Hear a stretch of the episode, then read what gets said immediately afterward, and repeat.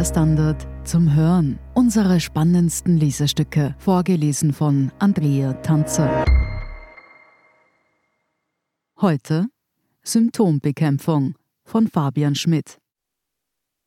Pandemien, Naturkatastrophen, ökonomische Ungleichheit. Der Lauf der Geschichte wird von Phänomenen vorangetrieben, die sich kaum begreifen lassen. Als Hyperobjekte bezeichnet sie der britische Philosoph Timothy Morton. Wir können diese Hyperobjekte zwar erkennen und bemerken, wie sie in unser Leben eingreifen, aber wir glauben aufgrund ihrer Komplexität nicht, dass wir sie beeinflussen können. Als moderner Mensch lebt man also politisch und ökonomisch in einem Widerspruch. Es gilt das Leistungsprinzip, man soll Dinge aus eigener Kraft schaffen. Gleichzeitig fühlt man sich als Getriebener unkontrollierbarer Kräfte. Das Versprechen von Fortschritt hat sich für große Teile der Bevölkerung in einen angsterfüllten Abwehrkampf umgewandelt. Mit jedem Jahr, das vergeht, ist man einen Schritt näher an der Klimakatastrophe, haben Kräfte außerhalb Europas technologisch und ökonomisch aufgeholt, sind wieder mehr Menschen Richtung EU geflüchtet. Energiekosten steigen, der Traum vom Eigenheim ist für viele Menschen eine Illusion geworden, Kinderbetreuung, ein ständiges Ringen um Ressourcen. Arbeitszeiten werden flexibler, also länger und unregelmäßiger. Der eigene Berufsweg ist von Unsicherheit geprägt. Wie schön wäre es für viele, zu all dem Nein, Stopp sagen zu können. Theoretisch müsste das über politische Partizipation erfolgen, über die Wahl jener Parteien, die dann die eigenen Interessen im Parlament vertreten. Doch gerade im unteren Einkommensdrittel manifestiert sich eine enorme Politikverdrossenheit.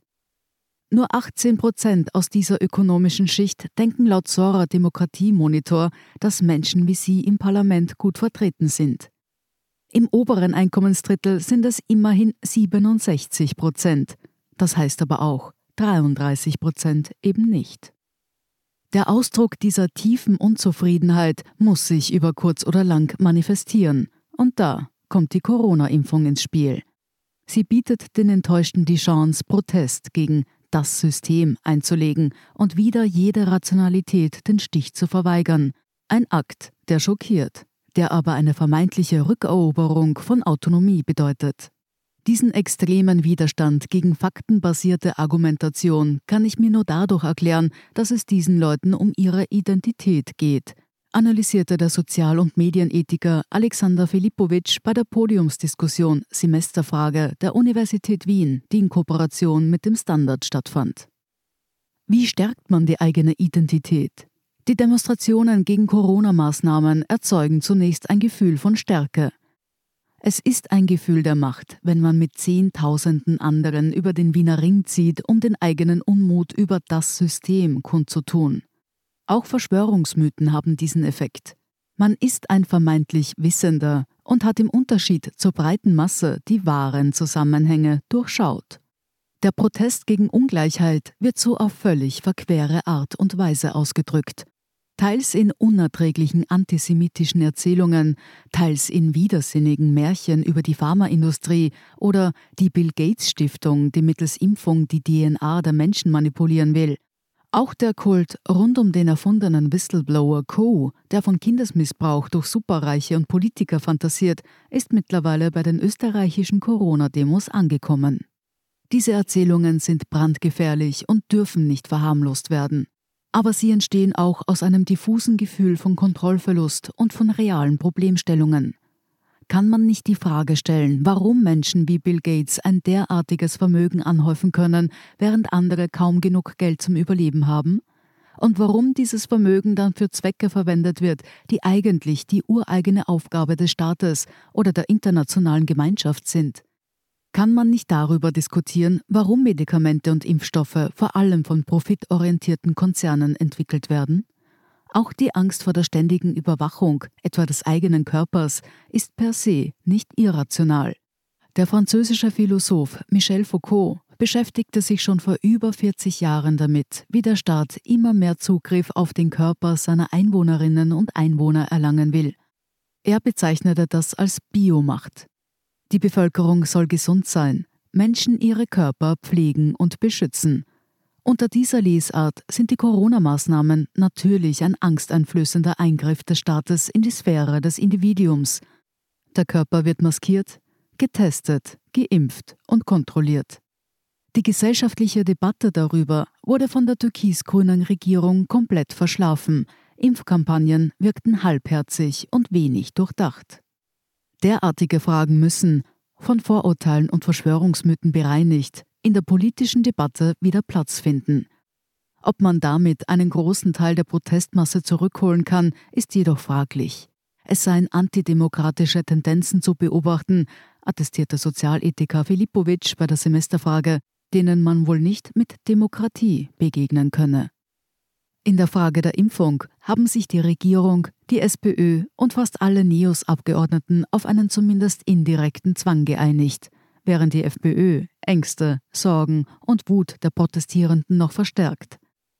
Ein bekanntes Muster, das man etwa aus der Flüchtlingsfrage kennt und das der Gesellschaft im Punkto Klimaschutz noch droht. Man denke an die Proteste der Gelbwesten in Frankreich, die gegen erhöhte Benzinpreise auf die Barrikaden gingen. Es wirkt, als sei der Widerstand gegen die Impfpflicht bei aller Kritik, die man ihr äußern kann, mehr ein Symptom und nur das neueste Schlachtfeld eines gesellschaftlichen Kampfes. Schnelle Lösungen für eine stärkere Integration der Gesellschaft wird es nicht geben. Mehr politische Bildung, Wissenschafts- und Medienkompetenz zu erreichen, dauert Jahre und verbraucht viele Ressourcen. Auch das Vertrauen in das politische System wird nicht so schnell wachsen. Gerade die aktuellen Korruptionsverdächtigungen scheinen die schlimmsten Vorurteile über eine bevorzugte Behandlung von Reichen oder gut Vernetzten zu bestätigen. Einfach nur zuzusehen, wie sich immer mehr und mehr Menschen radikalisieren, ist allerdings keine gangbare Alternative. Die Gesellschaft halte es auf Dauer nicht aus, wenn sich 10 bis 20 Prozent ihrer Mitglieder derart abspalten, sagte Filipovic. Besonders verheerend sei, dass sich Bürgerinnen und Bürger gegenseitig nicht mehr vertrauen, sagte der Politikwissenschaftler Wolfgang Merkel in der Wiener Zeitung. Ein gewisses Misstrauen der Regierten gegen die Regierung sei in einer Demokratie durchaus erwünscht. Doch wenn das Misstrauen zu stark werde und dann auch noch Institutionen erfasse, werde es gefährlich. Die für ihn riskanteste Ebene ist die dritte, wenn das Vertrauen der Bürger und Bürgerinnen untereinander verschwindet. Das haben wir in der Flüchtlingsfrage erlebt und erleben es jetzt mit Corona, sagte Merkel. Noch kann man gegensteuern, mit mehr Transparenz im Regierungshandeln, mehr Empathie für tatsächlich alle Teile der Bevölkerung statt Klientelpolitik und mehr Einbindung ins politische Geschehen. Aber auch auf individueller Ebene. Die beste Chance, jemanden zu beeinflussen, hat man durch eine persönliche Beziehung, sagte die Sozialforscherin Pia Lamberty im Standardgespräch. Gleichzeitig müsse man rote Linien setzen. Wenn sich jemand einen sogenannten Judenstern anheftet, dann ist das erstmal keine Grundlage mehr zum Diskutieren. Sie hörten Symptombekämpfung von Fabian Schmidt. Ich bin Andrea Tanzer. Das ist der Standard zum Hören. Um keine Folge zu verpassen, abonnieren Sie uns bei Apple Podcasts oder Spotify. Und wenn Ihnen unsere Lesestücke gefallen, freuen wir uns über eine 5-Sterne-Bewertung. Bis zum nächsten Mal.